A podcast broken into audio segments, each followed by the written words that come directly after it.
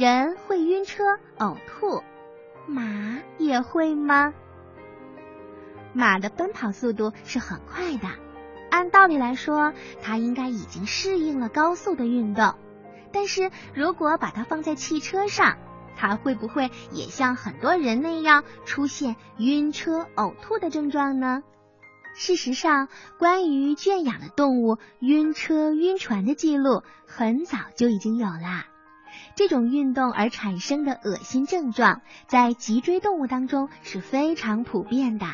这是因为所有的脊椎动物都具有平衡器官，这种器官根据感觉信号来调节平衡，这样身体就能保持平稳的姿态了。也就是说，马作为脊椎动物，也可能会出现晕车或晕船的症状。但是，马的食道口四周长有紧绷的肌肉瓣膜。所以，除非是在一些极端的条件下，否则马一般呀是不会呕吐的。因此呢，我们很难知道马是不是在乘车的时候觉得恶心。其他的动物坐车的时候会有怎样的感觉呢？家里养的宠物猫啊、狗啊，在第一次乘坐汽车的时候，经常会呕吐，但是它们很快就会适应旅行了。并且不再感觉到恶心和难受了。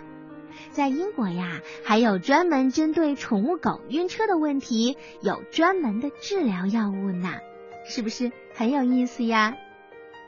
人有的时候会吐，鱼也会吐吗？当人生病的时候，特别是肠胃不舒服，经常会出现呕吐的症状。家里养的猫啊、狗啊，如果肠胃不舒服或者吃了不消化的东西，也会呕吐。那我们养在鱼缸里的鱼会呕吐吗？在回答这个问题之前，春天姐姐先和你说一说鱼的消化系统。鱼具有和人非常相似的消化系统，包括口腔、咽喉、食道、胃、肠、肝脏和胰脏等。所以，鱼也和人一样有呕吐的可能。鱼在进食的时候，食道肌肉会收缩，缓缓的把食物送进胃里。不过，有的时候食道收缩会把吃进去的东西呀返回到嘴里，所以呢，就会出现食物逆流的现象，也就是我们所看到的呕吐。如果你仔细观察，就会发现。当小鱼们剧烈的运动或者情绪非常兴奋的时候，就很容易呕吐。所以水族馆的人呢都清楚，在移动鱼之前最好不要喂食了，因为要搬新家了，鱼儿们都会很兴奋，有时就容易呕吐了。人的血是红色的，有没有血不是红色的动物呢？嗯，在我们的血管中呢，流淌着红色的液体，而我们见过的小猫、小狗，甚至小鸟的血都是红色的。血液的颜色是由血细胞当中的血蛋白颜色决定的。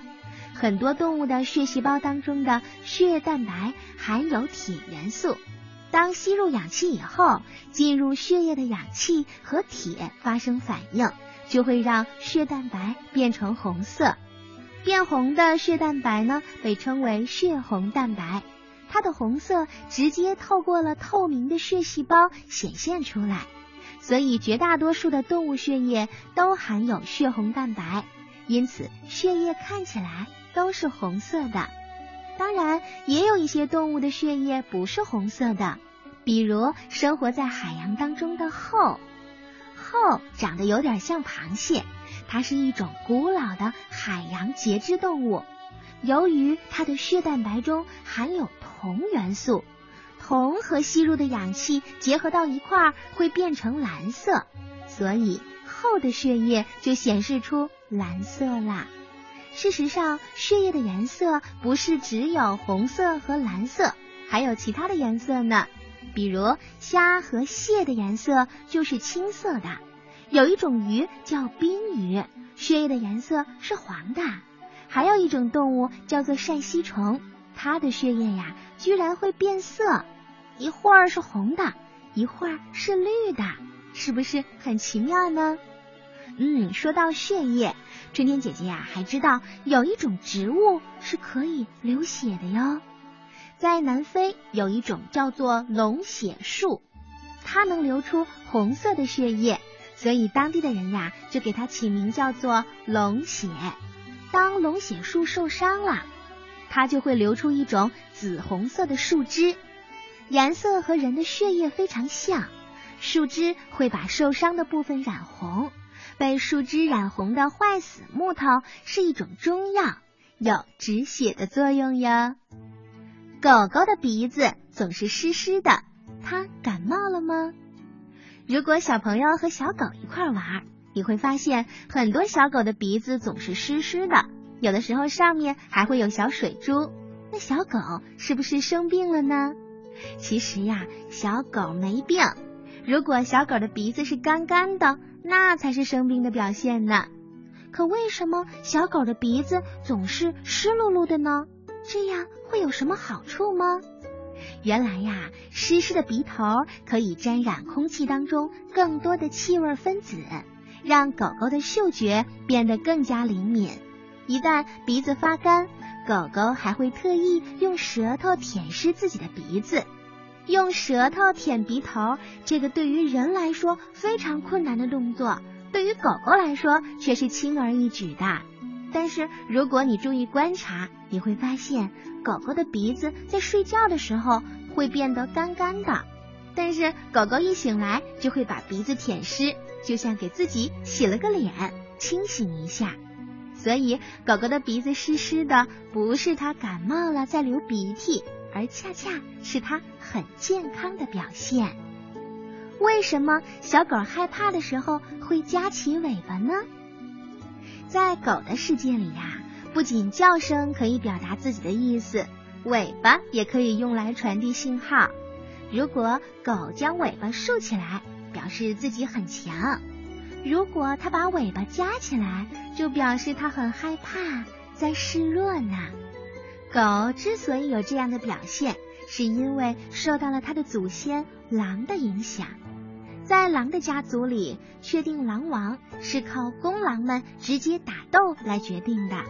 打斗当中，输的一方见到了首领的时候，总要夹起尾巴，承认自己是个失败者，意思就是我服了，您别再打我啦。狗呢，学狼祖先的做法，也是在向人来表达。我很弱小，请人类不要欺负我。这是小狗在告诉人，我怕你哦，请你不要伤害我的意思。人会变胖，昆虫也会变胖吗？如今我们总能听到爸爸妈妈说我要减肥。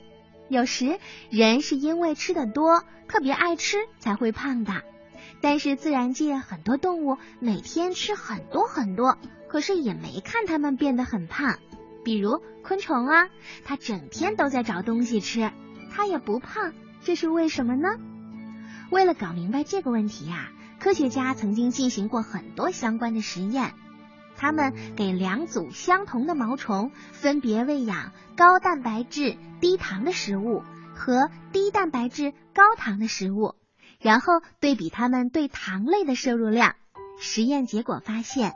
在高糖环境中繁衍多代以后，毛虫就会获得吃过量糖类而不增加脂肪的能力啦。而低糖环境中的毛虫呢，则进化出能储存糖类的功能。可见，昆虫和人一样，都需要从食物当中获取糖类和蛋白质等营养物质，来维持生存，给身体活动提供能量。但是昆虫对于这种高糖饮食具有快速的适应能力，而人类在这方面可就要弱得多了，所以昆虫不怎么变胖。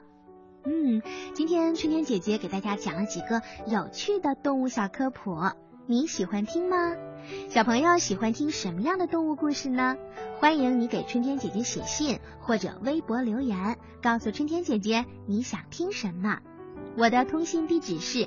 北京中央人民广播电台小喇叭节目组收，邮政编码是幺零零八六六，新浪微博的名字叫春天姐姐，欢迎家长朋友和小朋友留言。